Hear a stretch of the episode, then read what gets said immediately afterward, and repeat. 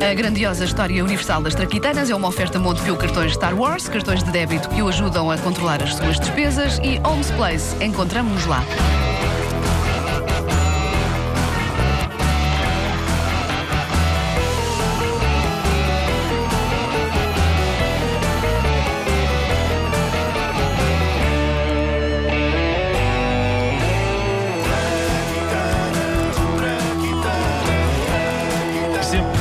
Curiosidade relativamente a esta invenção. Foi? Eh, foi. Também eu, epá, e cá estou eu para vos ensinar e para vos tornar a, a- a vossa, a vossa vida mais rica e mais cheia de conhecimentos sobre o tapa-orelhas. És 4 minutos. Impossível. então diz que vêm por aí temperaturas polares e o caneco. O caneco é um termo da meteorologia, toda a gente sabe. Lembro-me de Antímio de Azevedo falar do caneco no boletim meteorológico, que era representado no mapa pela letra C. Havia o A, anticiclone, B. eh, baixas pressões, C, caneco. Caneco. Ah, eu tenho uma, uma relação estranha com o frio. Até aos 40 anos eu defendia com um vigor juvenil a teoria de que o frio era psicológico. E eu acho que era mesmo. Eu era um verdadeiro mestre Miyagi do combate ao frio. Eu concentrava-me e ele não entrava. E eu julgava que isto era uma característica que ficava para a vida. Até ter passado dos 40. Eu acho que foi o primeiro grande sinal da idade. Sair para a rua em novembro e dezembro, de corpinho bem feito, que é uma expressão estúpida e ainda mais estúpida quando aplicada ao meu corpo, e começar a sentir uma necessidade premente de me agasalhar mais e também de ter música por baixo. Obrigado, Wanda. Eh, mas é, é, é deprimente. Tu Eu- eu disseste tento- que avisavas.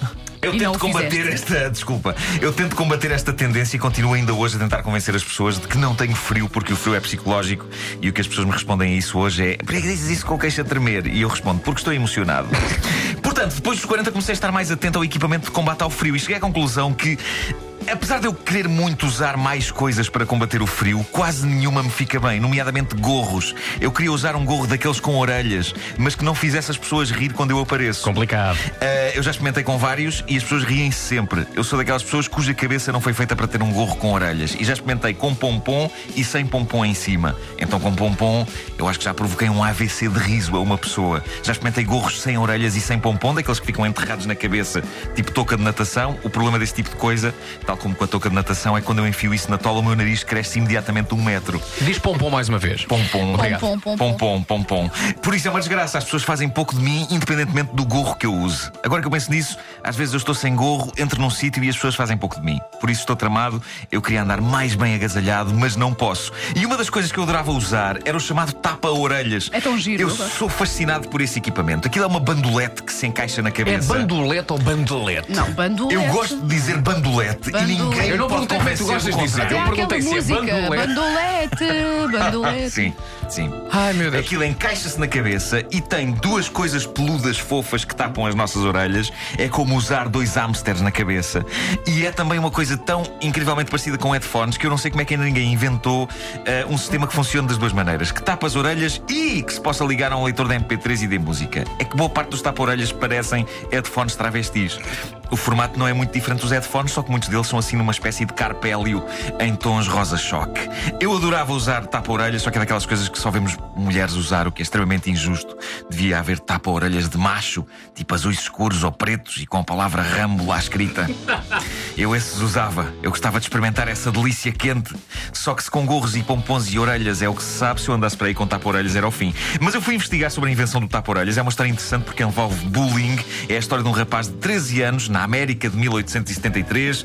Em pleno inverno, Chester Greenwood fazia patinagem no gelo na superfície de lagos gelados. E o Chester era aquilo a que hoje se convencionou chamar um geek. Esses desgraçados geralmente são alvo das maiores patifarias e insultos. E era isso que acontecia na escola e nestas sessões de patinagem. Wanda, mete aí o som de patinar no gelo, obrigado. E vamos a isto.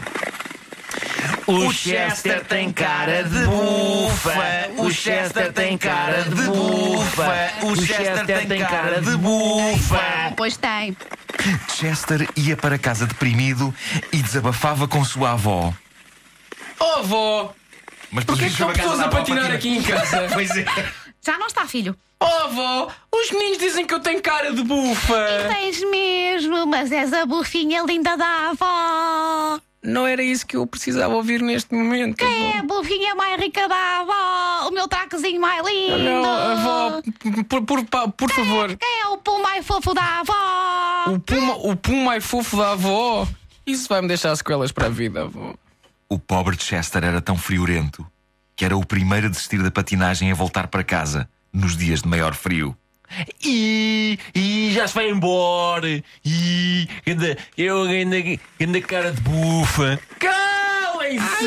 eu não aguento o frio, eu não aguento o frio, sou um cara de bufa. Deixa-me em paz! Sabes porquê é que não aguentas o frio? Porque és um cara de bufa. Mas espera lá, qual é que é a base científica disso? Eu não aguento o frio porque sou um cara de bufa. Qual é que é a relação? É, a relação, a relação é, é, é, assim, é, assim até ser estúpido. Ah, isso faz todo o sentido. Bravo.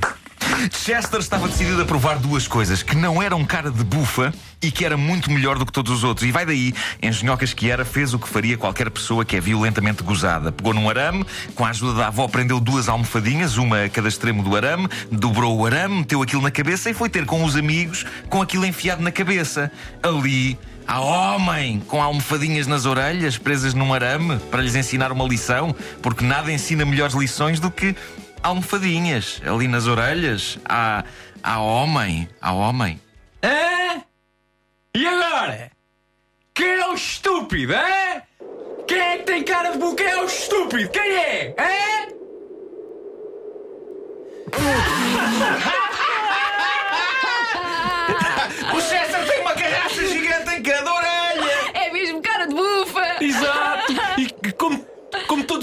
bons caras de bufa têm. têm.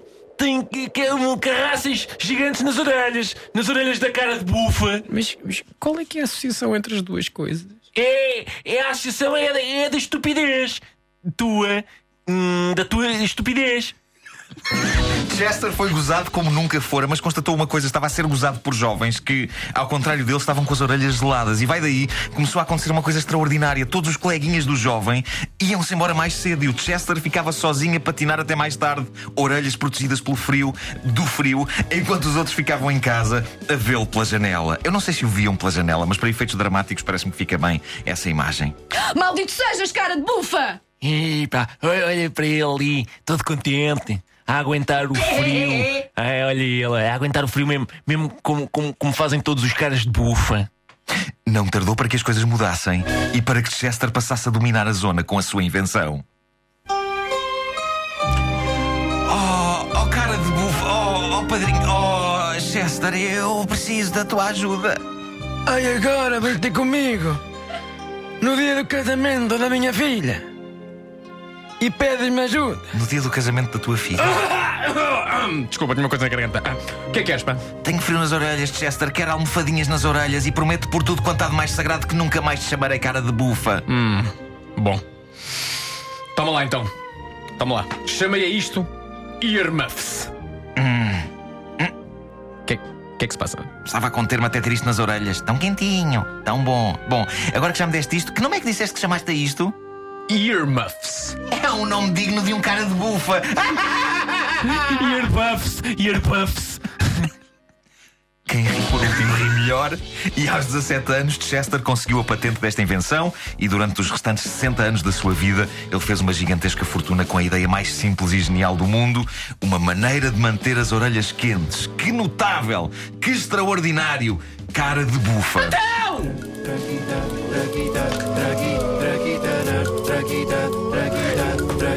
São só 9 e 5. 9 e 5. Começámos mais tarde também. Foi não é? isso, foi Começámos isso. Mais tarde. As Traquitanas são uma oferta Montepio Cartões Star Wars, cartões de débito que o ajudam a controlar as suas despesas e Homes Place. Encontramos-nos lá. Queres controlar a despesa? tu vens aqui no dia do casamento da minha filha. Aquela cara de.